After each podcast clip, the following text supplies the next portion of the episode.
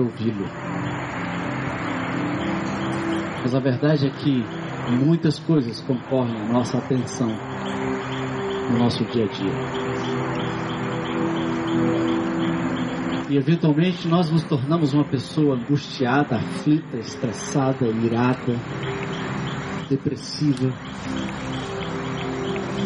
Tudo porque nós perdemos o foco, perdemos a concentração.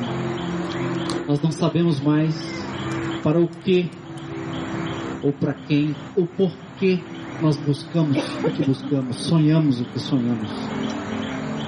Nós estamos no automático. Mas seguir Jesus demanda ouvir o que Deus está lhe dizendo e fazer alguma coisa a respeito.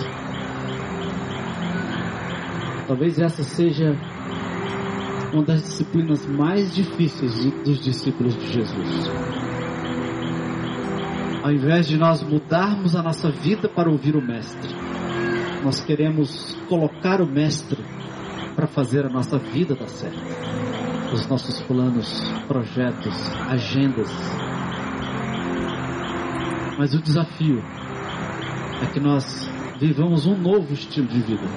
Esse é o chamado de Jesus. E para a gente conseguir fazer isso, temos proposto essa ferramenta chamada mapa. Passos práticos que você, você não vai conseguir fazê-los todos os dias, todos eles. Mas a ideia do mapa é que ele seja um estilo de vida, uma maneira de pensar. Mas para ouvirmos a voz de Deus, nós precisamos, com certeza, reduzir o ritmo frenético do qual nos alimentamos. Por isso que ouvir a Deus é um grande desafio, porque nós estamos ouvindo tantas coisas, inclusive a nós mesmos, ou principalmente a nós mesmos. Então, antes de meditarmos na palavra de Deus, eu queria sugerir que a gente fizesse um exercício antes. Vou pedir para você sentar de uma maneira confortável, mais confortável que você puder, com a coluna ereta, então não se apoie nos braços, não fique deitado, mas fique numa posição que você consegue respirar.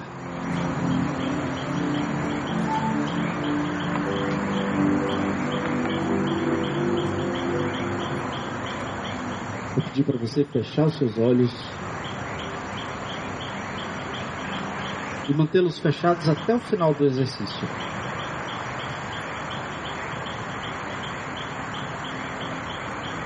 Tente prestar atenção em todos os ruídos que você está ouvindo agora. Todos eles.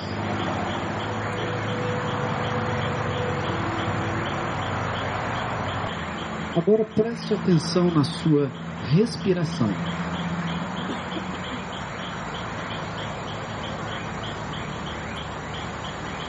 Perceba o ritmo da sua respiração.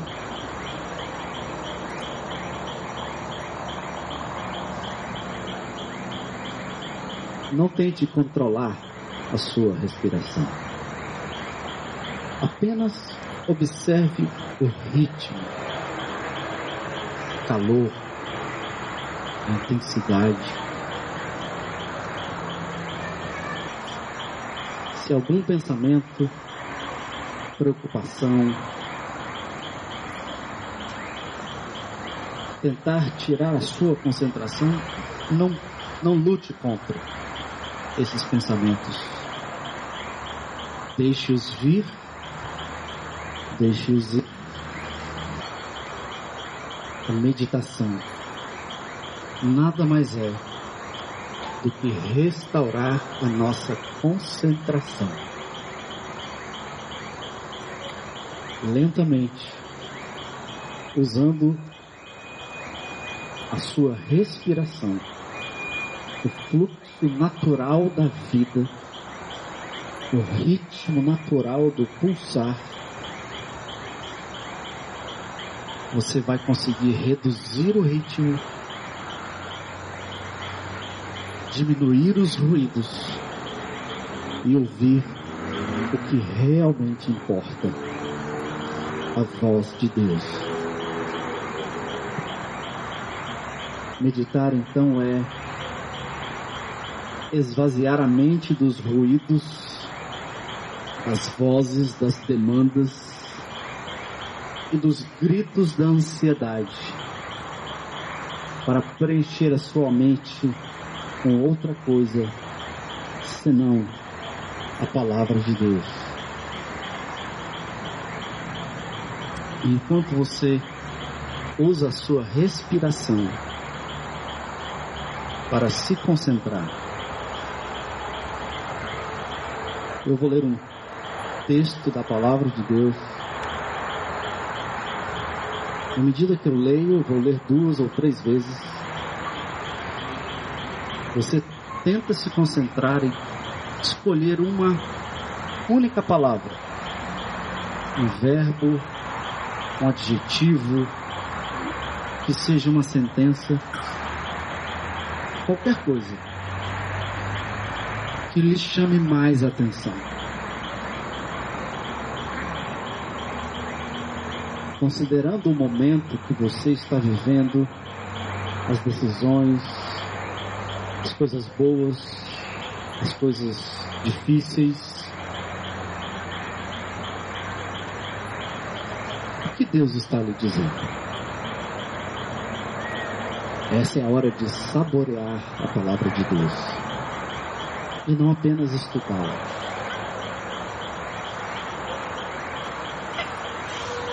Na medida que você escolhe essa palavra, apenas uma, fique com ela, repita na sua mente. E em oração, peça para Deus realmente aplicar essa palavra no seu coração e a sua vida. Nós sabemos que Deus age em todas as coisas para o bem daqueles que o amam, daqueles que foram chamados de acordo com o seu propósito. Pois aqueles que de antemão conheceu, Deus também os predestinou para serem conformes à imagem de seu Filho, a fim de que ele seja o primogênito entre muitos irmãos. E aos que predestinou também chamou, aos que chamou também justificou, e aos que justificou também glorificou. Que diremos, pois, diante destas coisas? Se Deus é por nós, quem será contra nós? Aquele que não poupou o seu próprio filho, mas o entregou por todos nós, como não nos dará juntamente com ele de graça todas as coisas?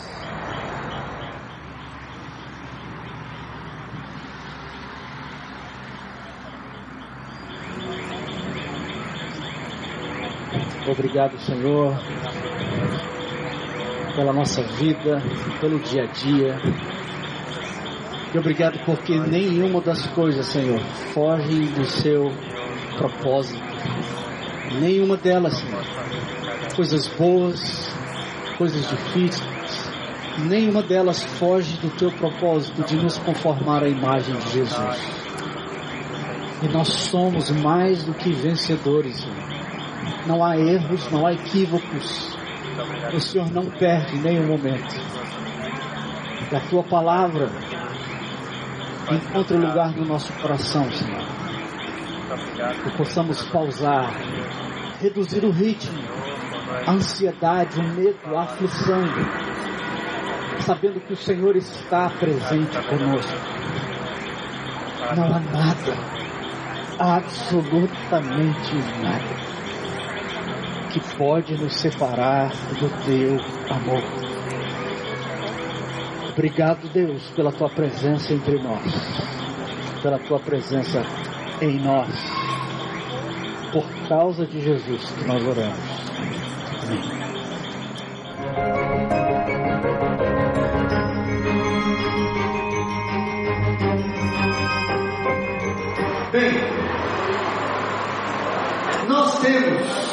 De uma maneira muito linda, aprendido de Deus, algo que é por demais precioso, que é uma ferramenta extremamente simples. Algo que Deus foi construindo, de repente ficou formatado, que é um mapa. Vocês saíram da estação do meditar, tiveram o privilégio de começar na primeira estação. Teve gente que já começou planejando. Teve gente que começou abrindo comigo. E teve gente que já começou logo avaliando. Nessa sequência muito gostosa que Deus nos dá, eu queria que você pudesse, num primeiro momento, assim que você entrou aqui em silêncio, e eu fiquei sabendo que você só entrou em silêncio, porque veio conversando lá até aqui. Alguns vieram sim. E na próxima estação nós vamos pedir para você realmente guardar aí a solitude, caminhar em silêncio até a próxima estação. Mas quando você entrou, a orientação que Israel Felipe te deu foi sente em grupo de três, talvez alguns tenham observado, prestando atenção. Mas nós fizemos de propósito colocar dois elementos nessa estação. O primeiro elemento é uma mesa cheia de livro aberto, inclusive Bíblia aberta e o vento batendo para lá e para cá. Porque se há uma expressão que a gente ouve muito falar por aí, é quando as pessoas dizem assim: minha vida é um livro aberto. Ou seja, olha, Deus me conhece pelo direito, pelo avesso, e vocês também têm o privilégio e a oportunidade de me conhecer. Minha família me conhece, todos sabem. E o outro elemento foi exatamente uma mesa posta o local onde Jesus usa de uma forma tão preciosa, em quadros espalhados pelo mundo afora, destacando a questão de uma santa ceia, né? que foi uma ceia ao redor da mesa. Ao redor da mesa se abre, ao redor da mesa se confessa. Porque é tão precioso quando Deus coloca para mim e para você que eu tenho responsabilidade pessoal na minha caminhada de restauração. É o meu relacionamento com Deus. É a minha percepção acerca da soberania, da majestade, do poder dele, da manifestação dele nas diversas circunstâncias. No contato com a palavra, no beber dela, me alimentar dela todos os dias, isso é responsabilidade pessoal, minha. Eu dependo da pessoa do Espírito Santo de Deus que habita em mim. E é Ele quem realiza em mim, tanto o querer quanto o efetuar. Mas também é verdade que o processo de crescimento, de santidade, ele é relacional. Eu preciso de você na minha caminhada. Deus usa tua vida para me ensinar, para me exortar. Deus usa tua vida para me consolar. Deus usa tua vida para me amar de uma maneira como eu nunca me senti amado e poder discernir muito claramente. Deus em você demonstra amor, graça. E é por isso que a gente, nesse primeiro momento, começou esse santo rebuliço aí. Porque abrir e falar e rir dos outros é bom demais. Ele acabou de vir ali do pacoteiro quem acabou fazendo um ribuliço santo ali com Zé Modesto. Pense, rapaz, só de abrir a galera, a gente já faz. Tá ficando risada, né? Da cara dele, do gesto dele, da maneira dele de falar. Agora, coisa boa, preciosa que Deus tem nos ensinado, é rir da gente mesmo. É aprender a rir das manotas, dos defeitos, da confusão, daquilo que a gente mesmo vivenciou. Isso é precioso demais. E eu quero desafiá-los a viver isso ao redor da mesa, abrindo tua casa, abrindo tua vida, dizendo quem Deus é, de uma maneira gostosa, falando o que Ele tem feito, como Ele tem se relacionado contigo, podendo também abrir das lutas, dizer das mazelas, das angústias, dos medos, das inseguranças, e abrir de uma maneira muito gostosa.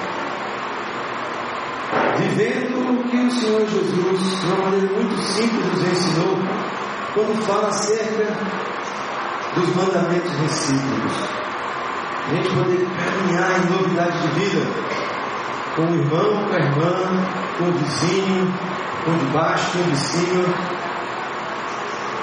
fazendo com que as pessoas possam literalmente descobrir que você tem uma vida aberta. Você não precisa esconder nada de quem você é, daquilo que Deus tem feito no seu vida e que você também tenha a oportunidade e privilégio de ao redor da mesa, enquanto o outro come, você fala. E depois você tem o privilégio de se alimentar. E o outro tem o presente de Deus que é poder abrir.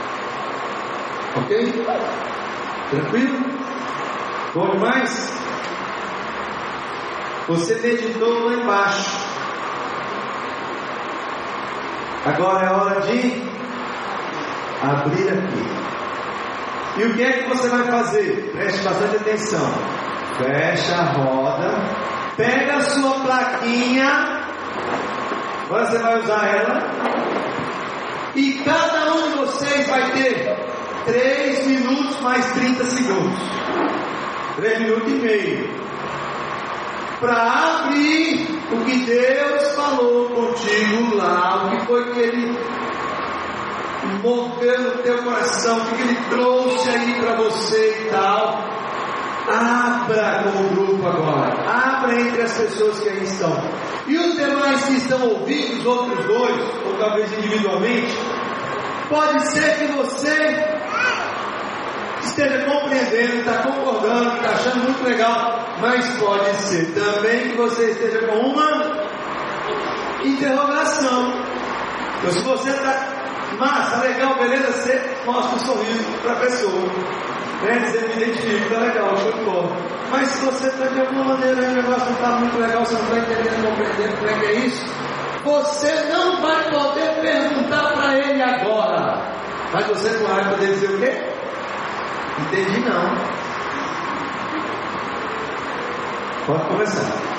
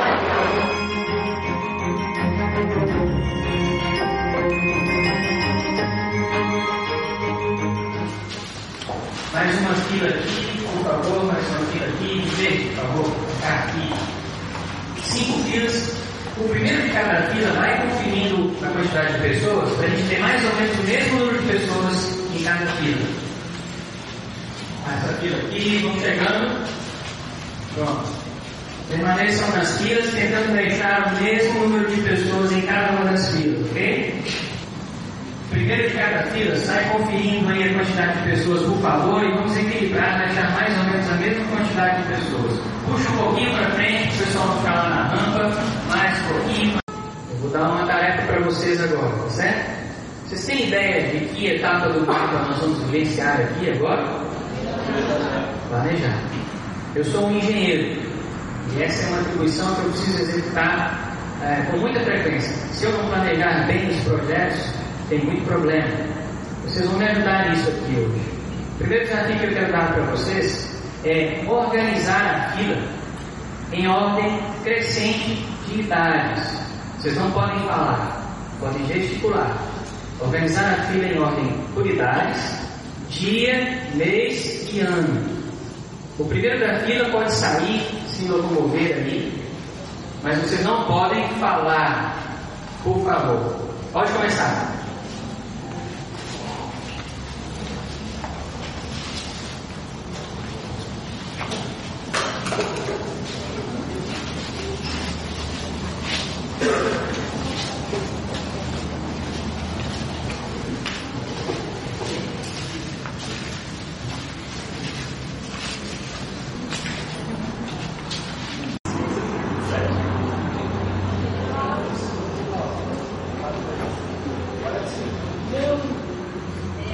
Olha aí, parabéns, aqui deu certo.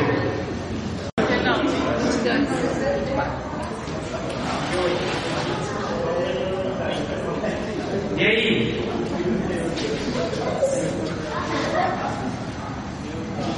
Ah, mas a gente pode notar a partir dessa dinâmica simples aí que saber o que fazer não é o suficiente para completar o plano, para atingir o alvo. Vocês sabiam o que precisavam fazer, ordenar a fila por ordem de idade, bem simples, mas nem todos conseguiram. É claro, a gente também não deu muito tempo, não foi possível planejar tão rapidamente a ação, mas alguns conseguiram. Usaram uma metodologia que foi mais eficiente do que outra.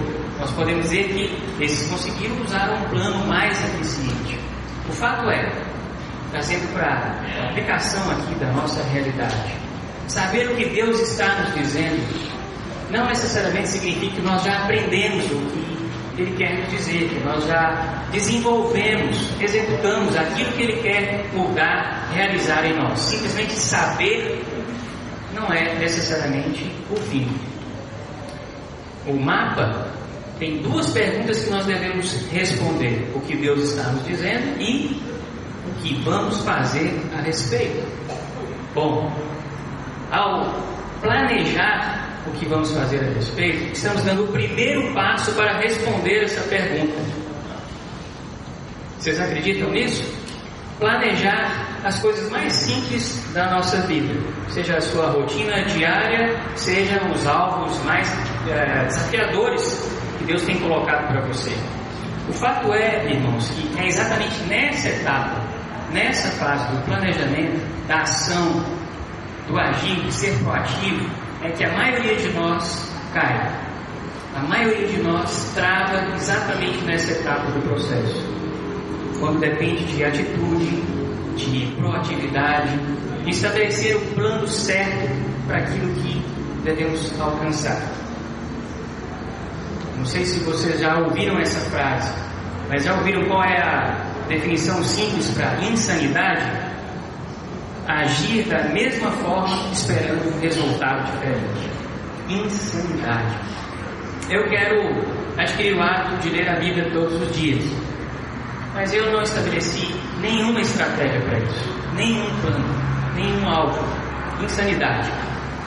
Eu quero ah, evoluir na minha carreira profissional. Eu quero, de repente, é, ser melhor remunerado profissionalmente mas eu não estabeleci nenhum alvo, nenhum plano, eu não estou estudando, não estou fazendo nenhum curso de aperfeiçoamento, eu não estou fazendo nada do que eu estou diferente para caminhar nessa direção. Qualquer que seja o seu alvo, aquilo que Deus tem colocado no seu coração, é importante estabelecer uma atitude de mudança que é simples. Responder perguntas simples.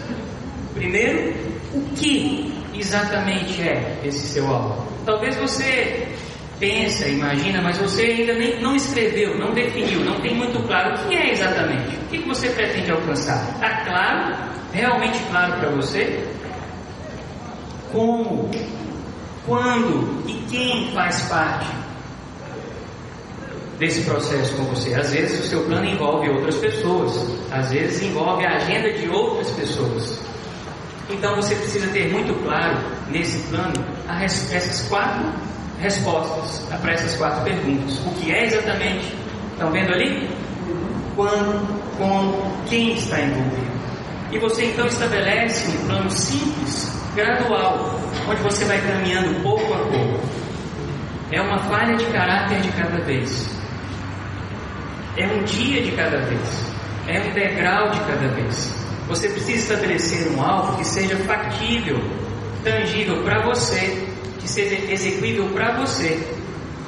De novo, repetindo, nós falhamos muitas vezes nessa etapa uh, do nosso plano de desenvolvimento, qualquer que seja ele, porque nós estabelecemos alvos uh, grandes demais para nós, às vezes usando como referência o irmão. Ah, o que o irmão faz, então é isso que eu quero fazer. Não necessariamente é isso que Deus tem para você. Você precisa estabelecer alvos que são seus. Começar pequeno aos poucos, um dia de cada vez. Se é na administração financeira, enfim, qualquer que seja a área. Se é na leitura da palavra, você não lê nem um dia da semana, comece talvez com o plano de ler duas vezes por semana. Se você sabe que o seu irmão do lado lê uma hora todo dia, talvez isso para você seja inalcançável agora. Estabeleça o plano de ler 15 minutos duas vezes por semana. Estabeleça um horário. Quando? Talvez você esteja sonhando já há anos fazer aquela atividade física, fazer aquele tratamento de saúde, mas você não estabelece um plano. Quando é que você vai começar? Escreva. Simples, de forma que você possa cumprir uma etapa de cada mês. Gente, o importante é que o alvo é não é não é o alvo não é não errar, é treinar acertar. Percebeu? Nessa caminhada aí você pode ter deslizes, você pode fraquejar, você pode errar, não tem problema. Persevera, persevera, ajuste o plano se for necessário. Conte com a ajuda das pessoas que estão ao seu redor, seu cônjuge, seus filhos, seus pais, as pessoas para quem vocês prestam contas no seu grupo de relacionamento, elas podem ajudar você a estabelecer o seu plano. Mas, um alerta, o seu plano é seu, Ninguém pode dizer a você o que você vai fazer se você, de dentro para fora, do seu interior, não entendeu que essa mudança é necessária para você, que esse algo é importante para você. Se você não acredita nisso, ninguém vai te convencer disso. Qualquer rota que alguém sugira para você, qualquer plano que alguém coloque para você, pode não ter impacto nenhum, porque você não está convencido que você precisa dessa mudança, de alcançar esse objetivo. De novo, a responsabilidade pessoal de cumprir, de ser proativo, é sua, não são das pessoas ao seu redor. Se você fracassar, a responsabilidade é sua. Um problema pode ser estabelecer um alvo grande demais, como eu já disse. Você estabelece então um passo de cada vez, anda devagar. Aqui, não sei se você sabe, há, há mais de 15 anos, vários homens se debruçaram em cima de um projeto de construção de um auditório para essa igreja. Muitas horas de estudo, essas plantas aqui têm a ver um pouco com isso. Engenheiros, arquitetos, pessoas daqui de Fortaleza e de fora, durante meses, anos até, para construir um projeto. O alvo era um auditório para a EBC. Num dado momento dessa história, desse plano, tudo que foi planejado foi colocado de lado e a resposta foi totalmente diferente daquilo que estava sendo trabalhado. O projeto era a construção de um auditório. Pensava-se em construir um auditório convencional, de alvenaria, tijolo, aqui, bem do lado aqui onde está esse estacionamento hoje. Eu não estava aqui nessa época, mas já ouvi muito essa história. E num dado momento percebeu-se que não era esse o plano. O plano precisou ser ajustado, então construímos a tenda. No ano 2000 nós viemos para cá, 2003 viemos para cá. E esse, o alvo foi atingido, o objetivo foi alcançado. A igreja queria construir um auditório, está aí o auditório. E de uma maneira espetacular, um auditório singular, até então não havia sido construído no país um auditório nesse formato, de tenda, lona tensionada, com, esse, com essa capacidade. Mas não tinha sido esse o plano estabelecido no início. O que nós podemos aprender com isso? De novo, que eu disse no início aqui, você precisa treinar, acertar. Todas aquelas horas de estudo não foi perda de tempo, não. Foram necessárias para dar convicção, plena convicção de que o caminho era outro. Mas precisava ter passado por todas aquelas horas de estudo e conversas para entender que a melhor solução não eram aquelas que estavam sendo treinadas, testadas até ali. Era uma outra. Bingo! Atingiram o alvo. Graças a Deus. Que bênção! Quão abençoados temos sido por esse projeto que foi alcançado com tanto êxito. Mas foram muitas idas e vindas. E na nossa vida não é diferente. Não, não desista diante dos primeiros obstáculos. Deus pode trazer uma solução totalmente diferente daquela que você planejou. Quero te dar um desafio agora. Talvez Deus já tenha colocado no seu coração algo específico que você deve mudar, aperfeiçoar na sua vida. O que é isso? É essa folhinha que está na sua mão, eu quero desafiar que você escreva. Se Deus já tem colocado um alvo para você, mudança de caráter, ou algo relacionado à, à profissão, qualquer área da sua vida, coloca aí. O que é? Responda então. Faça um plano simples agora. O que é que Deus está lhe dizendo? Quando você vai começar? Como? Quem está envolvido nesse plano? Pondera sobre isso. Coloca isso diante de Deus, escreve aí. Talvez esse seja o primeiro passo para executar aquele plano que você tem almejado começar. Um tempo para você.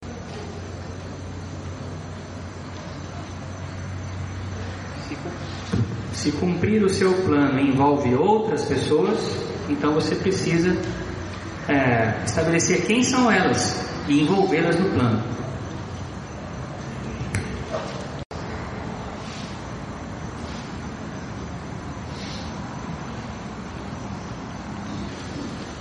Nós temos o perdão divino, a graça de Deus. Nós contamos com a graça de Deus. O Senhor não desiste de nós. Ele não desiste. Ele não desiste de você. Então, não desista dos planos que Deus tem para você. Não desista de ser quem Deus chamou você para ser. Não se intimide com as circunstâncias ao redor, não se intimide com as pessoas que de repente na caminhada do plano vão dizer isso não vai dar certo. Não é para você, não é assim. Deus já tem um plano perfeito para você, para mim, para todos nós. Persevere nisso. Saiba que nós contamos com a graça de Deus, Ele não desiste de nós. Mas fique atento. Não use isso para não ser prudente, para não ser diligente, para não ser proativo, para não ser procrastinador. Não use a graça e o perdão de Deus para não fazer aquilo que lhe compete fazer, aquilo que só você pode fazer. Deus espera que você faça para que Ele complete a obra em você. Você acredita nisso? Dê o primeiro passo. Estabeleça o seu plano. E ande. O Senhor vai fazer, vai completar a obra. Nós planejamos, mas é o Senhor quem realiza. Amém? Amém. Ah, eu queria tirar um tempo para a gente orar aqui e consagrar esses planos. Talvez você tenha colocado coisas aí que você está almejando já há bastante tempo e não tem conseguido cumprir. Talvez não.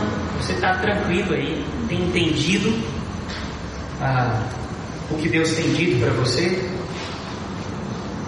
E talvez, mas talvez você precise de ajuda na execução do seu plano. Vamos orar juntos. Tira um tempo aí em oração, consagrando esse plano aí que você estabeleceu agora. É você, é a sua responsabilidade pessoal de caminhar na direção daquilo que Deus tem colocado no seu coração. Tira um tempinho aí para consagrar ao Senhor o plano que Ele deixou para você.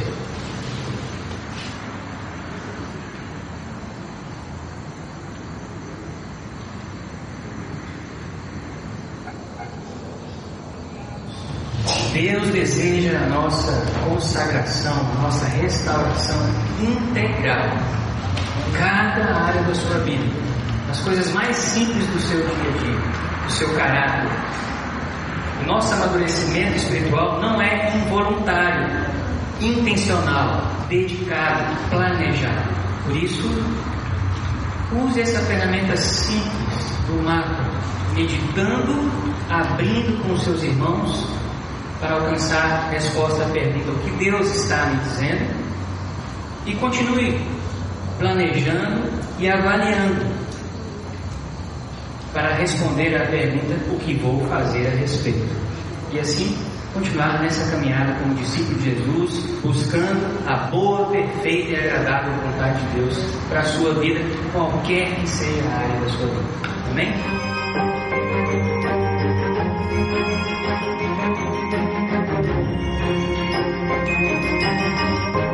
Bom, então vamos começar agora a nossa estação avaliar. Vocês viram aqui um consultório, né? Sou um médico, estou aqui até o estetoscópio. O avaliar tem a ver um pouco com análise de indicadores ou de evidências né, que nós queremos uh, ter na nossa jornada. Mas antes de passar aqui para propriamente avaliar, nós vamos fazer uma avaliação diferente.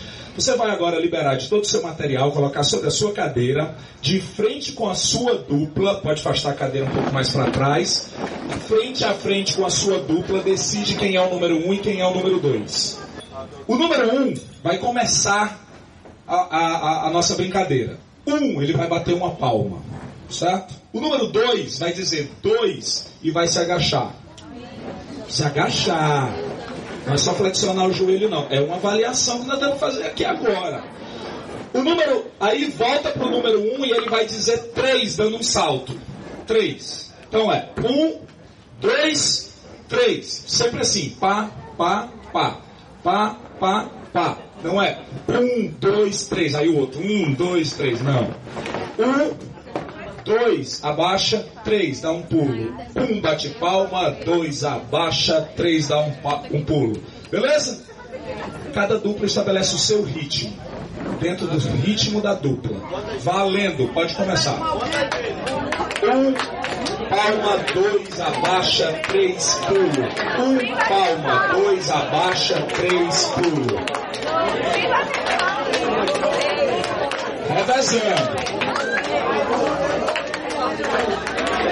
Cada um tem uma vez, é revezando. Diz para o seu companheiro qual a sua avaliação a respeito dele. De 0 a 10, dá uma nota para ele aí. 0 a 10, avalia seu companheiro. Seja honesto. Não cobre não. Nessa brincadeira, avaliamos a nossa coordenação motora, sincronização e condicionamento físico. Nossa! No primeiro momento, cada dupla definiu seu próprio ritmo, né? E eu espero que tenha sido respeitado o ritmo do companheiro. Você respeitou? Você se sentiu respeitado pelo seu companheiro? Sim? Vai ter uns ali que ficaram quietos para não entregar o companheiro. Aqui nessa primeira parte, vale refletirmos que cada um de nós temos limitações e singularidades que precisam ser respeitadas, que não podem passar por cima delas como se elas não existissem. Nosso jeito de ver o mundo, se relacionar com as pessoas, conectar-se com Deus, cada um tem um jeito propriamente seu, que não é igual ao outro. Por isso eu não posso me projetar no outro, dizendo que ele tem que, assim como eu, em qualquer aspecto da vida. O outro precisa entender isso quando for convidado a nos ajudar a, a, a nos avaliar. Se eu convido alguém para avaliar algo sobre mim, eu espero que ele tenha em mente que eu tenho um ritmo próprio, diferente do dele. Tenho, tenho limitações e singularidade diferente da, da, das que ele tem. Porque ele também tem. Já no segundo momento da nossa dinâmica, eu estabeleci um ritmo independente das limitações de vocês. Eu fui aumentando, aumentando, aumentando, e alguns foram perdendo já a sincronização, perdendo a coordenação motora, já não sabia mais se, tava, se tinha que pular, se tinha que se abaixar ou bater palma. Os dois estavam batendo palma ao mesmo tempo. Fez uma bodega grande, né? Bom, isso fez que, com que muitos de vocês se sentissem até mesmo inadequados. Não me sentindo parte disso, quem sabe até motivo de riso, né? Isso para alguns pode ser um fator que trava, que não me faz pertencer, porque eles não se importam comigo. Porque quando eu disse aquilo, alguém simplesmente foi indiferente, ou riu, ou fez chacota, ou disse que isso era besteira. Sabe aquela situação que você vai relatar um problema para alguém, pedindo, sabe, abrindo o coração, aí no final a pessoa diz assim: Ah, mas esse era o problema? Ah, mas isso não é problema, não. O problema é que eu estou vivendo. Aí começa a contar o problema dela.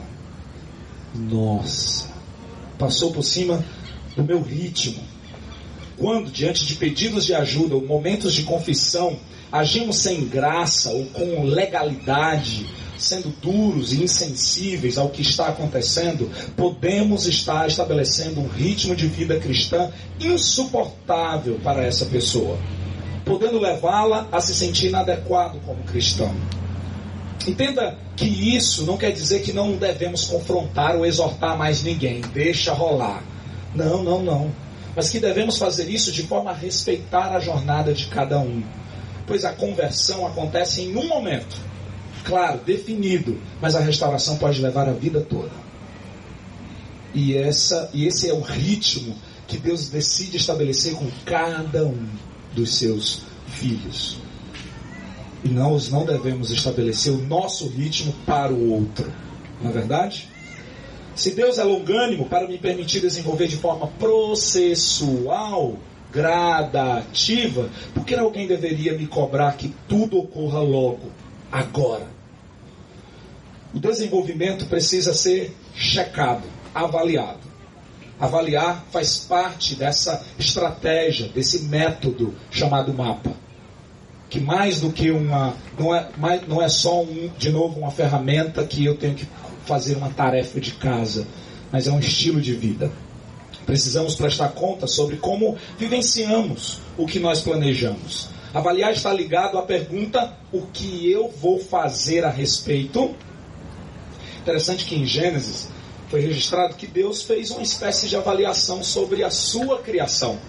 Porque ao findar ele chegou à conclusão de que tudo era bom. Ele precisou fazer uma checagem sobre o que ele tinha feito. Ele concluiu dizendo que era bom. Para um plano ser bem sucedido, é preciso ter com quem avaliá-lo. Preciso submeter a uma avaliação. E isso é difícil. É difícil porque vai mexer com a sua autossuficiência, vai mexer com a sua, a, o seu orgulho, e eu posso dizer isso para vocês de carteirinha. Autossuficiência e orgulho são algumas das coisas que eu luto no meu processo de restauração. Para ter que baixar a cabeça, ouvir o que o outro está dizendo, receber aquilo como uma, receber aquilo como um cuidado e um amor, porque a primeira instância parece sempre que é vem para briga, vamos brigar, e aí a reação é, é, é negativa, é ruim. E quanto mais e quão mais forte é a, sua personalidade, ou quão mais opinioso é você, maior a reação frente a, essas, a esses questionamentos, a esses momentos de checagem, de avaliação. É muito mais provável que um plano passe da ideia para a ação se temos que prestar conta sobre ele.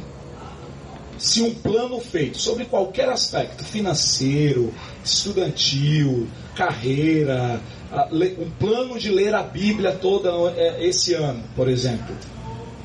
Qualquer um desses planos, eles são mais fáceis de sair só do mundo das ideias para a ação ou até mesmo para a conclusão se nós submetermos esse plano a um processo de avaliação.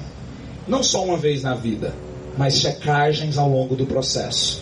Os pontos de checagens. E nesse processo, nos pontos de checagem, a gente vai descobrindo ajustes que precisam ser feitos. A gente não precisa avaliar só quando tudo estiver terminado para concluir que tudo estava errado. Por que não avaliar no processo, na jornada? Eu não preciso, eu não preciso terminar a semana para chegar à conclusão de que ela foi ruim. Eu posso mudar o rumo dela na quarta-feira, se eu fizer uma checagem. Não é verdade? O pequeno grupo não pode simplesmente chegar ao fim e dizer que eu fui e, chegarmos à conclusão de que a gente não chegou a lugar nenhum depois de um ano, dois anos caminhando e ninguém parou para fazer uma checagem. Sobre fazer checagem, tem uma história que eu quero compartilhar com vocês de uma, uma numa cidadezinha de interior onde muitas pessoas viviam do corte e venda da lenha, madeira. Existia ali um velho lenhador senhor conhecido, muitos anos, por cortar lenha há muitos anos e ser muito habilidoso nisso. Certa vez, um jovem lenhador, iniciando a sua carreira, ele decidiu desafiar esse velho lenhador a uma competição em praça pública. Marcado o dia, chegaram lá, torcida do jovem de um lado, torcida do velho do outro, uma certa a mesmo monte de madeira que tinha para um, tinha para o outro, foi dada a largada, ganharia quem cortasse o monte primeiro. Ah, corta, corta, corta. Num determinado momento da competição, o jovem olha para o lado do tipo, deixa eu, deixa eu ver como é que ele vai, né? E ele percebe que o velho está sentado. E ele disse: É agora que eu passo dele. Lá na frente, ele mais uma vez olha para o lado e vê que o velho estava sentado. Não, esse cara continua sentado? Vou agora já ganhei, tá para mim. Quando ele menos espera, a multidão gritando, celebrando a vitória do velho lenhador. E ele, inconformado com aquilo, não aceitando a realidade, decide ainda assim, por, depois de se acalmar, parar para falar com o velho lenhador e perguntar: tudo bem, já aceitei a minha derrota, mas me diga, como você conseguiu ganhar de mim se em vários momentos durante a competição eu olhei para você e você estava sentado, já eu não parei um segundo sequer? Como ainda assim você ganhou de mim? E o velho então disse: Bom, coincidência ou não, é verdade que eu parei algumas vezes durante a competição, mas eu parei para amolar o meu machado. Dessa forma, ele cortava melhor. Então, a historinha nos diz que é importante os momentos de checagem, os momentos de avaliação. Para durante o processo, avalia, pensa, escuta, quebra a auto, a, a, quebra o orgulho, quebra essa sensação de domínio que muitos de nós temos, e aí você vai amolar o machado e mudar um pouco o rumo daquela história que poderia não terminar tão bem assim como não terminou para o jovem lenhador é muito mais provável que um plano passe da ideia para a ação se temos que prestar contas sobre ele. Mudanças verdadeiras dificilmente acontecem no isolamento. Eu me entendo comigo mesmo. Autossuficiência, individualidade. Né? Só que não dá muito certo. E eu posso lhes afirmar isso de carteirinha. Relacionamentos ajudam a construir um ambiente emocional que inspira e sustenta a esperança. Porque nos momentos onde a gente mais acha que tudo está dando errado, e nessa hora onde eu posso abrir e pedir alguém para avaliar o que pode estar acontecendo comigo, alguém pode lembrar daquilo que me dá esperança, como clamou o profeta a Deus: Ô oh, Senhor, traz a minha lembrança aquilo que me dá esperança. Nesse momento, eu posso, alguém pode estar sendo usado por Deus para reativar a dose necessária de esperança na minha vida. Porque eu permiti parar para molar o machado, permiti que alguém fizesse parte desse processo de avaliação, de avaliação, de checagem. Esse ambiente emocional se torna seguro tanto quanto as pessoas percebem que seu ritmo é respeitado e também é estimulado. Porque Alguém pode dizer, respeite o meu ritmo, eu sou assim e pronto. Quer, quer exigir o respeito ao seu ritmo, justificando-se como é. Porque eu sou assim e pronto. Ok, seu jeito, né, seu perfil, suas características, explica muito do que você é, de como Deus lhe fez ou permitiu que você fosse. Parceiros de prestação de contas devem fazer perguntas, devem questionar, perguntar com liberdade. Nesse sentido, é quem é que coloca o dedo na sua cara? Jesus nos desafia a prestarmos contas uns aos outros, sem nos tornarmos juízes. Mateus 7,1: Não julguem para que vocês não sejam julgados. Ao avaliarmos os planos dos nossos parceiros de jornada de forma sensível, aberta, amorosa, estamos desenvolvendo uma cultura da graça, cientes de que a bênção de Deus chega a nós não por merecimento ou por desempenho próprio. Avaliar nossa caminhada é buscar se, fir... é, é buscar se firmar de forma racional e perceber onde estão os nossos progressos e onde estão os nossos problemas. Quando eu paro para avaliar, quando eu paro para analisar e peço ajuda sobre isso. A ação de avaliar começa com a autoavaliação, pedindo que Deus sonde o nosso coração. Sonda, Senhor. O que está aqui dentro? Mas nossa percepção sobre nós mesmos não pode, não pode ser a única.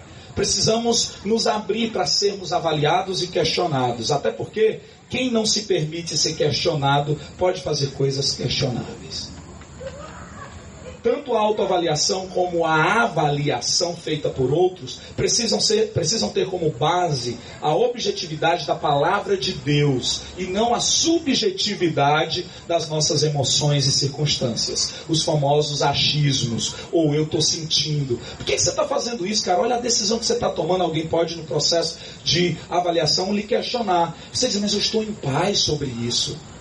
Ok, que legal, mas desde quando você está em paz por si só define e lacra todos os princípios da palavra de Deus? Precisamos questionar um pouco mais. Os meus sentimentos não podem ser os meus guias, não precisam ser anulados, escanteados, mas não podem ser o meu guia.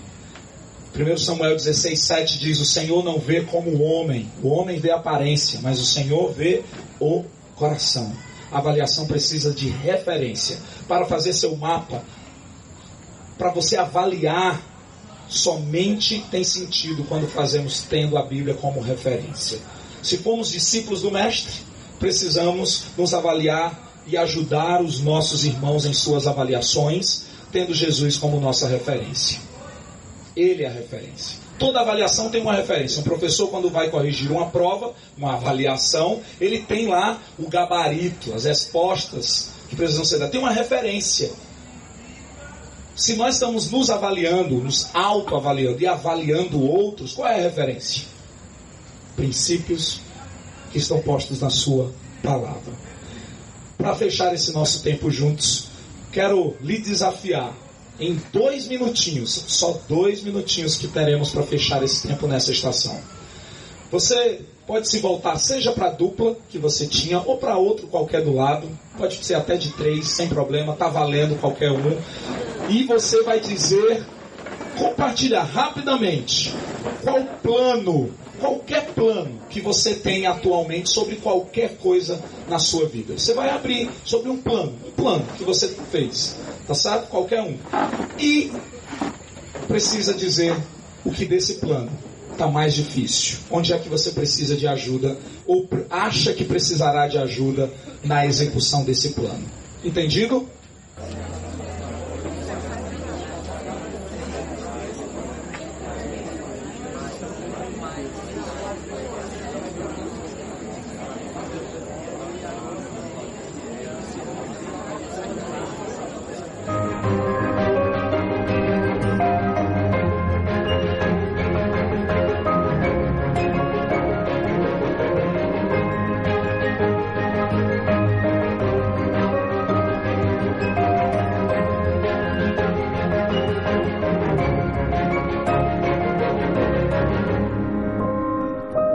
Fechar esse momento falando da importância de vocês como líderes.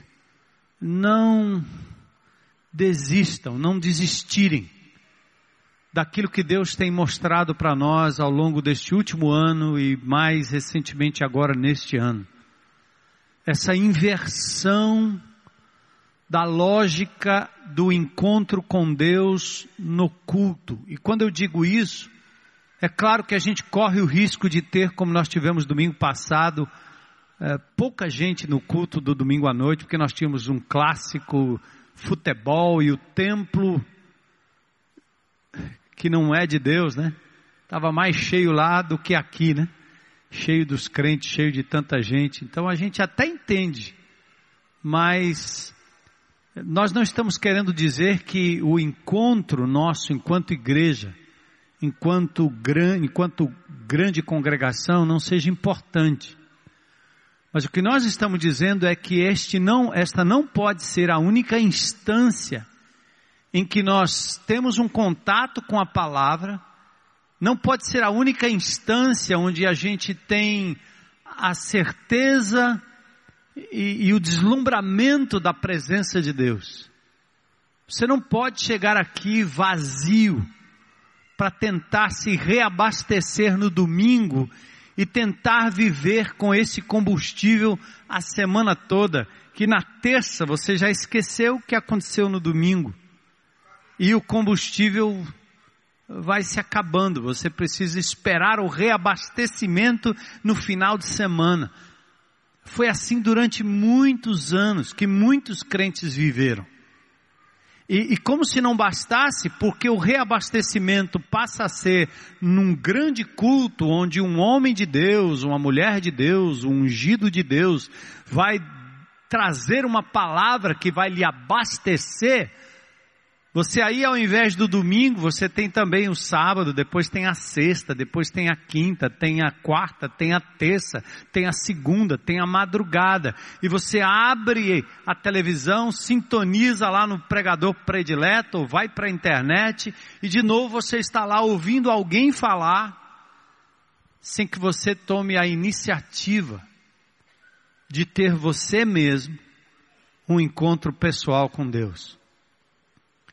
Não quero dizer que você não deva ouvir alguém, mas o que eu estou dizendo é que nem o grande ajuntamento, tampouco o pequeno ajuntamento, nem o grupo de relacionamento GR, o antigo grupo pequeno, e a sua reunião deve ser o momento em que você vai para lá para ser abastecido de Deus como se ali fosse uma subestação, é, um, um preposto do posto maior que é o nosso encontro aqui na tenda. Gente, essa, essa é a maior peça que o inimigo de Deus poderia pregar na nossa cabeça.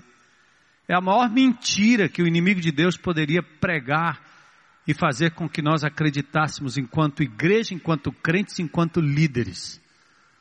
Porque a lógica divina não é esta.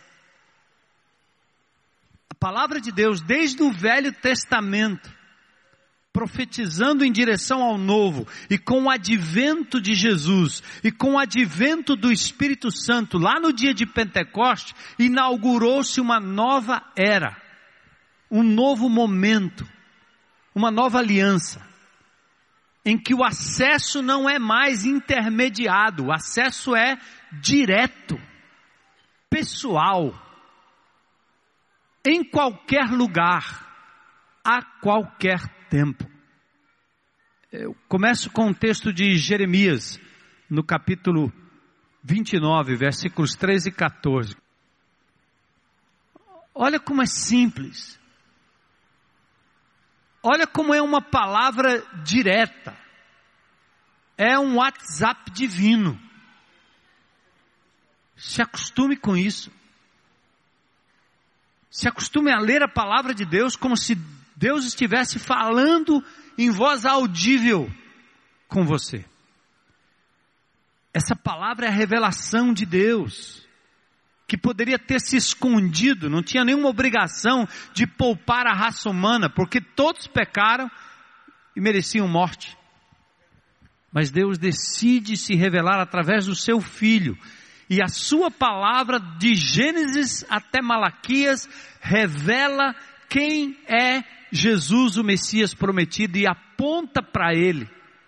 Depois vem o Novo Testamento com os evangelhos, o livro de Atos, as epístolas e por fim o Apocalipse. De novo, descortinando a pessoa de Jesus. Chega de procurar na Bíblia textos para montar as nossas teses teológicas. Chega de olhar para a Bíblia para procurar responder questionamentos humanos.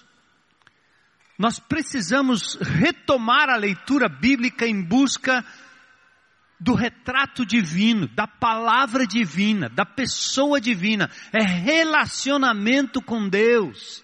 E isto é possível.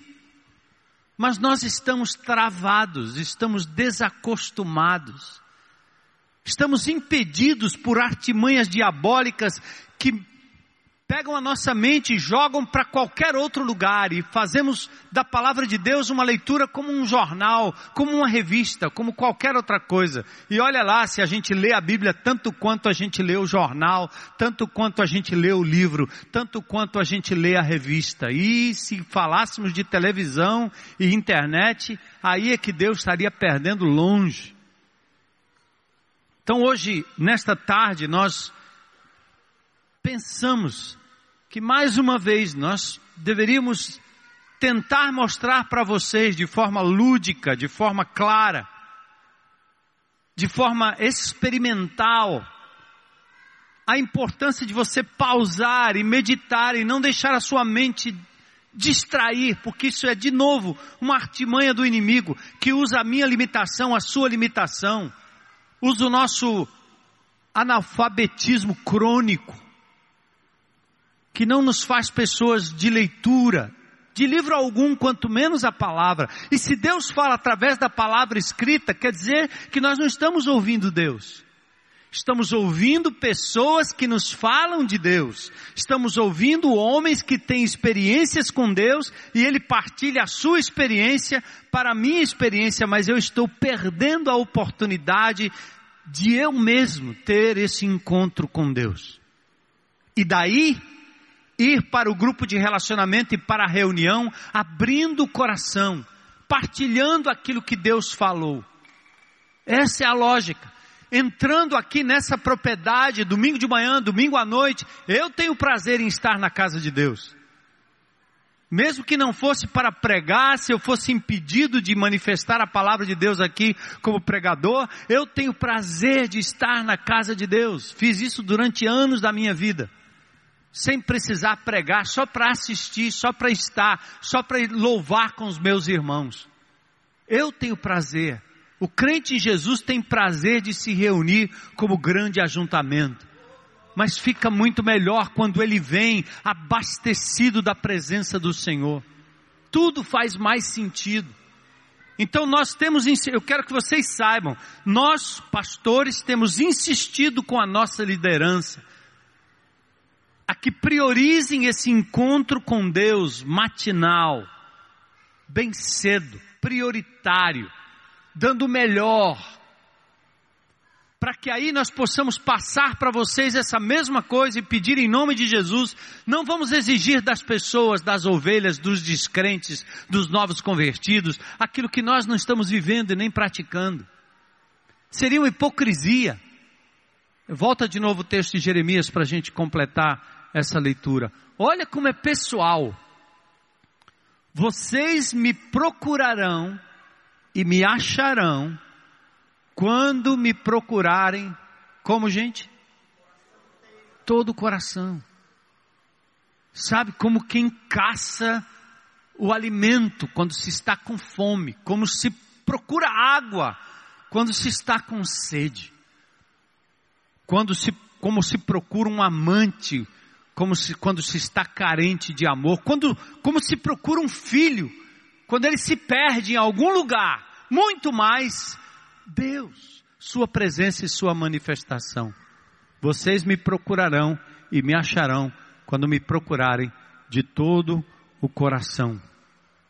Outro texto da palavra de Deus está em João capítulo 16, versículos 13 e 14 falando acerca do Espírito Santo, Jesus deixa aos seus discípulos uma orientação clara de como seria a ministração, como seria a atuação do professor, autor das Escrituras. João capítulo 16. Mas quando o Espírito da verdade vier, ele os guiará a toda a verdade. Não falará de si mesmo, falará apenas o que ouvi e lhes anunciará o que está por vir. Ele me glorificará, porque receberá do que é meu e o tornará conhecido a vocês. Tudo que pertence ao Pai é meu, por isso eu disse que o Espírito receberá do que é meu e o tornará conhecido a vocês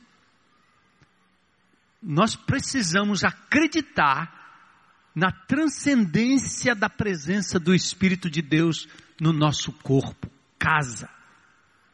Esse Espírito testifica com meu Espírito que eu sou filho de Deus. Este Espírito me dá entendimento da palavra. Esse Espírito vai me revelando, iluminando meu entendimento para eu compreender a revelação. Agora presta atenção: o Espírito testifica acerca da pessoa de Jesus. Ele revela uma pessoa, não uma tese, não uma doutrina, não uma teologia. Ele revela uma pessoa. Nós precisamos reaprender a sermos amantes de Jesus, a termos uma sede de um relacionamento com um ser pessoal que se revelou na história e que deixou um registro e o Espírito Santo nos faz compreender isso a cada dia. Jeremias diz que se nós o buscarmos de todo o coração, nós vamos encontrá-lo. Eu tenho, nesses últimos dias, mais particularmente, fazendo lá o, o, meu tempo com Deus, às vezes três e meia da manhã, às vezes quatro horas da manhã, às vezes quatro e meia da manhã. Às vezes eu começo às quatro, vou parar quando o sol está nascendo olhando pela janela, vendo o contraste, mas acima de tudo, parando e pausando para ver Deus agindo na história, ver Deus agindo na igreja, ver Deus agindo na vida do apóstolo Paulo, que de repente, tendo sido mandado pregar, no momento seguinte, o Espírito Santo de Deus diz: Você não vai pregar ali naquela região. Paulo deve ter pensado: não entendo isso. Mesmo obedecendo o que o Senhor me mandou, eu ainda preciso ser checado na minha motivação, e o Senhor pode me impedir de fazer algo que é bom e legítimo, porque eu não sou a última palavra. O Espírito que está em mim, a palavra de Deus, meus irmãos, checam minha motivação. E mesmo quando eu estou fazendo o que é certo, fazendo o que é bom, fazendo o bem, eu preciso checar minhas motivações. Que palavra! Me jogou no chão. Porque a gente pensa que só precisa de uma checagem divina quando está fazendo algo errado quando o Espírito convence. Mas não, a palavra de Deus ali me mostrou claramente. Paulo quis pregar, tinha sido mandado para pregar, enviado para pregar, e o Espírito diz: Não, como assim? Momento seguinte, o apóstolo Paulo está numa prisão, meia-noite, cercado, pés atados e à meia-noite ele abre a boca para adorar a Deus e louvar a Deus. Ele não orou pedindo libertação, ele não orou reclamando da vida, ele não orou achando que ruim porque estava num lugar escuro, terrível, talvez sujo, talvez mal ventilado, sabe lá o que. Ele não fez aquilo. Diante de todo aquele momento de tribulação, eu vejo o apóstolo Paulo adorando a pessoa do Senhor Jesus. E no momento seguinte, no minuto seguinte, o Senhor intervém na vida dele de uma forma poderosa, miraculosa. E é possível que os milagres na sua vida não estejam acontecendo porque você não está percebendo Deus agir. E se o milagre acontecer, você vai dizer que foi coincidência, era isso mesmo, você merecia. Até o momento em que você se abstém de tudo e começa a andar mais próximo desse Deus, andando mais próximo da Sua palavra. E para terminar, Êxodo 19, 17. Moisés que recebeu de Deus um chamado lá no deserto. num arbusto queimando, no meio do nada, sozinho. É assim que Deus quer falar comigo, é assim que Deus quer falar com você, é assim que nós temos que praticar em primeiro lugar, e agora nós temos uma responsabilidade maior ao sermos líderes de grupos pequenos. Nós não estamos lá para resolver problema de gente, nós não estamos lá para resolver o problema do país, nós não estamos lá para resolver problema conjugal, nós não estamos lá para absolutamente nada disso. Presta atenção nisso. Porque isso é o que nos desanima, nos suga, nos drena, nos torna às vezes perplexos porque nós não conseguimos resolver o problema A, nem B, nem C, nem D, e os problemas se avolumam e as pessoas continuam despejando problemas em cima da sua vida, até que você descobre que a sua função é fazer o que Moisés fez aqui em Êxodo 19 depois que ele teve um encontro pessoal com o Senhor lá no monte, o texto diz o que? Moisés fez o que, gente? Levou o povo para onde? Para fora do acampamento, fora da tenda. Para quê? Para encontrar-se com Deus. E eles ficaram ao pé do monte. Esse texto é fantástico. E talvez seja o texto principal do líder. Ao invés de você tentar resolver o problema das pessoas, leve as pessoas a quem pode resolver o problema. Apresente-as ao Senhor Jesus e à Sua palavra. E vocês verão como o Senhor vai operar miraculosamente. Como o Senhor é capaz de aí sim intervir, ajudar, suprir, mudar o rumo, quando as pessoas não estiverem mais olhando para você como o guru que resolve, o conselheiro que aconselha, mas olhando para o Senhor poderoso, pessoal, capaz de intervir na história das pessoas. Claro que se Deus quer te usar para dar um abraço, para dar um estímulo, para suprir uma necessidade, faça. Mas nós não entramos no pacotê hoje para levar bala, bombom e comida para as pessoas. Nós levamos lá para levar Jesus, o mesmo que me libertou. Eu tive a oportunidade de abraçar um dos meninos lá que provavelmente está envolvido até, até aqui com o tráfico. E enquanto a gente levava rosas para as mães, eu abracei uns três, estavam assim mais distantes, arredios, olhando e pensando, esses crentes malucos estão acabando com o nosso comércio aqui hoje à tarde. Mas assim, para se aproximar de alguém como aquele rapaz e dizer para ele assim, lembra,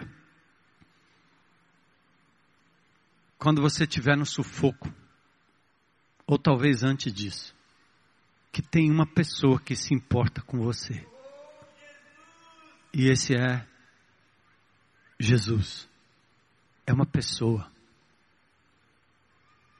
É uma pessoa. Pronto. Sai fora. Isso tem que começar com a gente, sabe? Peça ao Senhor nesses dias desesperadamente que lhe dê um coração desejoso de abrir esse livro e descobrir as características, a natureza, o querer do nosso amado Senhor e Salvador Jesus Cristo. Faz isso. Esquece o resto. E aqui nós damos a vocês e demos a vocês uma ferramentazinha simples, didática, Eu tenho certeza que tem gente que está deixando de buscar o encontro por causa da ferramenta. Que bobagem. Não entenderam nada. A ferramenta é um instrumento para as pessoas que precisam disso. Use o que você quiser usar, mas em nome de Jesus, não deixe de colocar o Senhor em primeiro lugar na sua vida. E colocar Jesus em primeiro lugar na sua vida significa ter um encontro pessoal com Ele todos os dias, perceber a presença dele todo o tempo. e fazer da sua reunião, seja lá qual for, o momento de partilha em cima desse encontro que muda a nossa vida, que checa a nossa alma, que traz consolo e conforto, e que aí sim serve de edificação mútua, não para termos um professor no meio, o professor é o Espírito Santo, usando todo mundo para falar um pouco daquilo que tem aprendido do Senhor. Tem um desenho aí, não sei se a gente encerra com esse desenho. Nós estamos querendo simplificar tanto, apesar da gente ter um manual, um espiral, e a gente passa né, por, por, todo o treinamento e tudo. Todo aquele material é para sedimentar o ensino, para a gente deixar um, um legado aí para as próximas gerações, mas vamos mudando, adaptando e etc. Mas o nosso desejo é que você consiga compreender com clareza e tão simplesmente que você seria capaz de sentar num restaurante e num guardanapo desenhar para alguém a simplicidade de uma igreja que funciona através dos relacionamentos. Mas o relacionamento primário é com quem? Com Deus. Se eu não amo ao Senhor e não recebo o amor dele, como eu vou amar as pessoas? Não tem como. Então é assim, vou passar bem rapidinho. Sistema relacional é uma tábua, uma mesa e um guardanapo. Aí tem a missão que vocês conhecem muito bem: amar, relacionar e proclamar. É a missão, ele mandou a gente fazer isso. E aí nós temos uma metodologia que é exatamente o nosso mapinha, né? Meditar, abrir, planejar o que eu vou fazer para responder o que Deus está dizendo e avaliar com meus irmãos como eu estou na caminhada. Muito bem, mais ou menos, muito mal. Começa de novo, não tem problema. Mas eu preciso abrir a minha vida para isso. Depois nós temos os chamados valores da nossa igreja relacional. Primeiro é dizer, a responsabilidade é tua, meu irmão. Não é minha não. Você é responsável diante de Deus pela busca, pelo arrependimento, pela volta, pelo retorno, pela entrega. É sua decisão. Eu estou aqui para lhe estimular, talvez lhe dar as ferramentas, mas você deve construir o seu futuro no relacionamento com Deus, tomando uma decisão de buscá-lo de todo o coração. Valores, responsabilidade pessoal. Depois, o que é que nós temos aqui? Aprendizagem relacional, né? Simples, a gente viu isso bastante. O que, que é? aprender no relacionamento com as pessoas, como filho. Você não abre uma classe de como ser pai e como ser filho quando seu filho nasce. Criança aprende no dia a dia, no relacionamento. Matérias e mais matérias sobre a vida acontecem no andar juntos, estar juntos. E assim nós vamos aprendendo de Deus, com os irmãos, no relacionamento, checando o que temos aprendido dele, trocando experiências, edificando-nos mutuamente e assim o aprendizado é, acima de tudo, relacional. E, por fim, a prestação de contas é simples. É, eu tenho que ter um parceiro de prestação de contas, pessoas que vão olhar pra, pela minha vida, vão cuidar de mim, é, minha esposa, meu amigo, aquele amigo chegado, aquele irmão que faz parte do meu grupo de líderes, meu grupo de relacionamento. Os meus irmãos todos, checando a minha vida todo o tempo. Há pouco tempo atrás, tinha umas irmãs dizendo para mim, ó, oh, eu, pastor, senhor estava, várias irmãs me procuraram, o senhor está gordo. Aí eu fico pensando, é tudo minha mãe, tudo minha mãe, tudo minha mãe. Está comendo muito, menino. Não, eu fiquei doente, irmã, calma aí. Já estou voltando para o eixo. É assim mesmo. Porque as pessoas amam, elas cuidam, se importam. Podem até errar, podem até exagerar, não interessa. São pessoas que estão olhando pela minha vida, estão focando os olhos em mim, e eu louvo a Deus por isso. Pode achar bom, pode achar ruim, é relacionamento, é vida na vida. E nós não podemos abrir mão disso enquanto igreja, não vamos andar sozinhos. Amém? E aí, a última parte. Nós temos os ambientes, né? Onde é que isso acontece?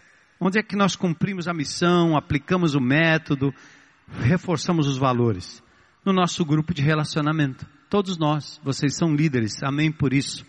E dentro do grupo de relacionamento temos o grupo de líderes. E depois a tal da mentoria, né? Mentoria é quando você está olhando aquele irmão à distância, porque ele já está envolvido com outros líderes, com o seu GR, e você presta aquele trabalho de quando em quando, de estar tá dizendo, e aí, tudo bem? Mão de via dupla. A pessoa lhe procura para consultar, você também procura a pessoa eventualmente para dizer como está, tudo bem com você? E a pessoa está lidando com seus líderes dentro do seu grupo de relacionamento, sistema que vocês conhecem muito bem. Mas o intuito não é tocar nesse assunto agora, mas é fechar para dizer assim, em nome de Jesus, entendam o que Deus está nos dizendo. Não é estudo bíblico é relacionamento. Quando eu recebo uma correspondência da minha amada, eu não estudo a correspondência. Eu atento para aquilo que ela está me dizendo. Suas palavras de carinho, de amor, de conforto. Nós temos que parar com essa lógica cartesiana, escolástica de olhar para a palavra de Deus como um estudo bíblico. Tem crentes que ainda usam essa linguagem. De vez em quando eu falo dos crentes antigos e alguns reagem lá, mandam os e-mails, conversam, etc. Me pega na porta, fala qualquer coisa. Mas é porque nós somos assim mesmo. Nós aprendemos desse jeito. Senta que agora vem a escola. Senta que lá vem a lição. Senta que lá vem a história. Aí você senta, preenche o caderninho e fica sabido sobre um bocado de coisa. Mas não é isso que nós queremos. Não é isso que nós precisamos. Está na hora do encontro. E quando você se encontra com Deus, você se enriquece em todos os sentidos. Todo problema se resolve começando com Deus. Meu velho professor dizia isso. Tudo começa com Gênesis. Não comece no capítulo 3, não comece no capítulo 2, não comece no capítulo 4, não comece no capítulo 9, nem no capítulo 11 de Gênesis. Não comece aí, porque aí só tem complicação. Você tem que voltar para o início. No princípio criou Deus todas as coisas. O Senhor no início, Deus. Tudo começa com Ele. Então que Deus, eu, eu queria muito, mas muito, a grande alegria do meu coração é ver mais e mais e mais e mais e mais pessoas usufruindo desse encontro pessoal com o Senhor. E tudo mais vai caindo no eixo tudo mais vai se encaixando. E só assim nós vamos sobreviver nesse mundo caótico, cheio de tribulação, cheio de desengano, cheio de decepção, cheio de problemas, cheio de lutas. E só assim nós vamos continuar pregando o evangelho autêntico que é capaz de transformar comunidades, nações e indivíduos para a glória de Deus. Amém?